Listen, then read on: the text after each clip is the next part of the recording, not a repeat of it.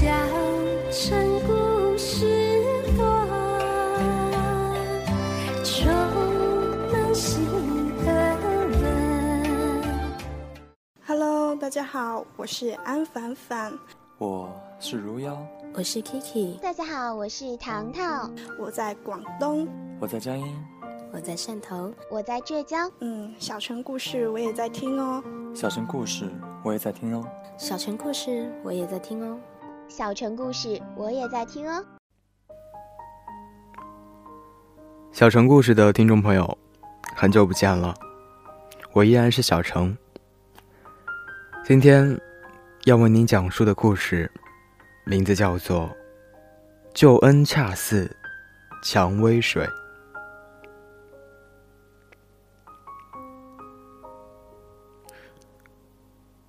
接到爷爷电话的时候，我正在闹腾要去丽江。他在电话里哽咽地说：“玲玲，回来吧，你曾祖母给你包了荠菜的饺子。”我一怔，急忙赶回了老家。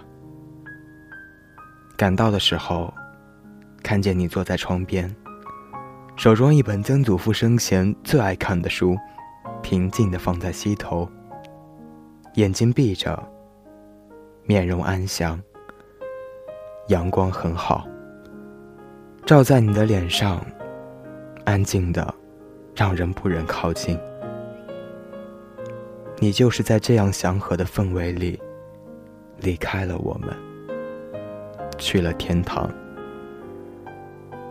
收拾东西的时候，无意间发现了一张便签，夹在泛黄的书页中。纸张脆弱，上面用漂亮的楷书写着：“救恩恰似蔷薇水，滴到罗衣，到死香。”然后念出声来，直到被爷爷拍醒，才发现眼泪已经模糊了自己。因为父母工作的原因，经常需要出差，而你们二老又怕孤独，所以我从小是在你们身边长大的。被带到曾祖父面前时，他用枯瘦的手掌。摸着我的脑袋，对爷爷说：“留下来吧，我顺便教玲玲念书。”那时，你盘着腿，戴着老花镜，坐在有阳光的地方绣花。阳光打在你的面容上，鼻翼两侧的阴影，平静的眼神和嘴角的微笑。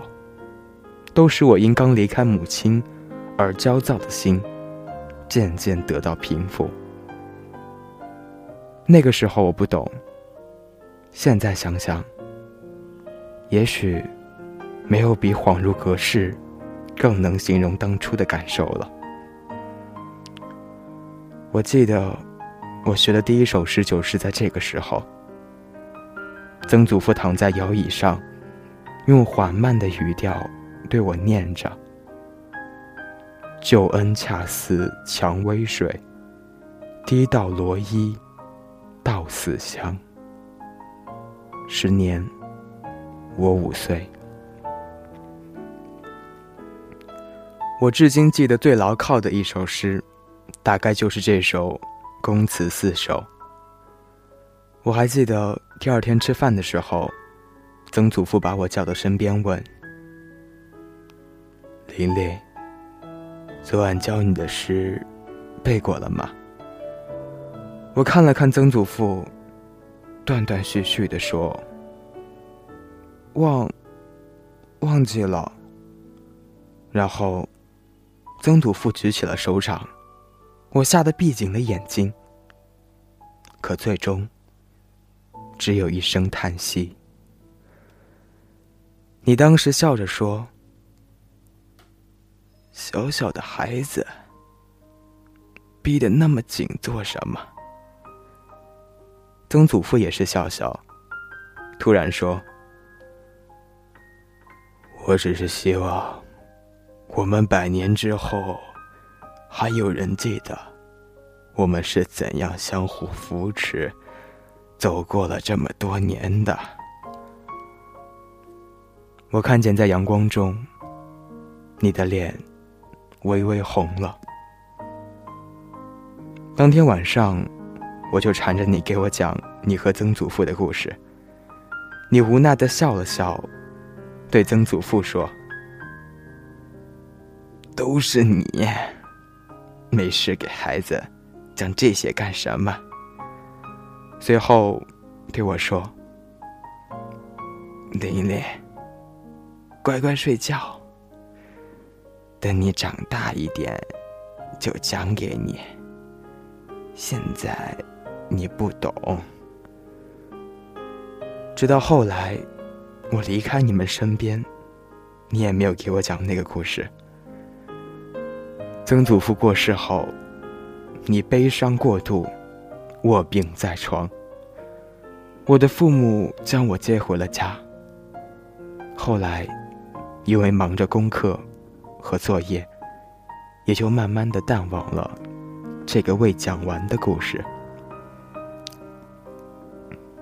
时隔七年，我再次回到了你的身边。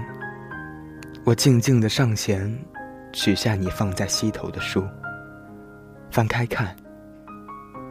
第一页粘着的，是一张双人的合影，黑白色。主人不消说，自然是你和曾祖父。你出殡完的那天晚上，爷爷拿着照片对我说：“玲玲，你不是一直要听你曾祖父和曾祖母的故事吗？其实，这是他们唯一的一张合影。当年，你曾祖父并不是很愿意娶你曾祖母。”虽然家里都是读书人，但是曾祖父却是出了名的叛逆。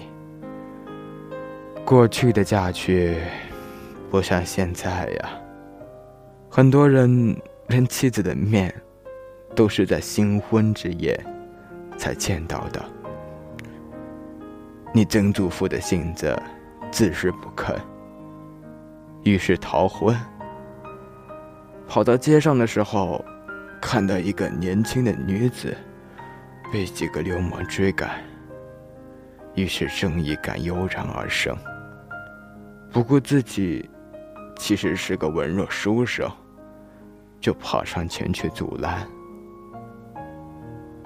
后来就英雄救美，美人以身相许。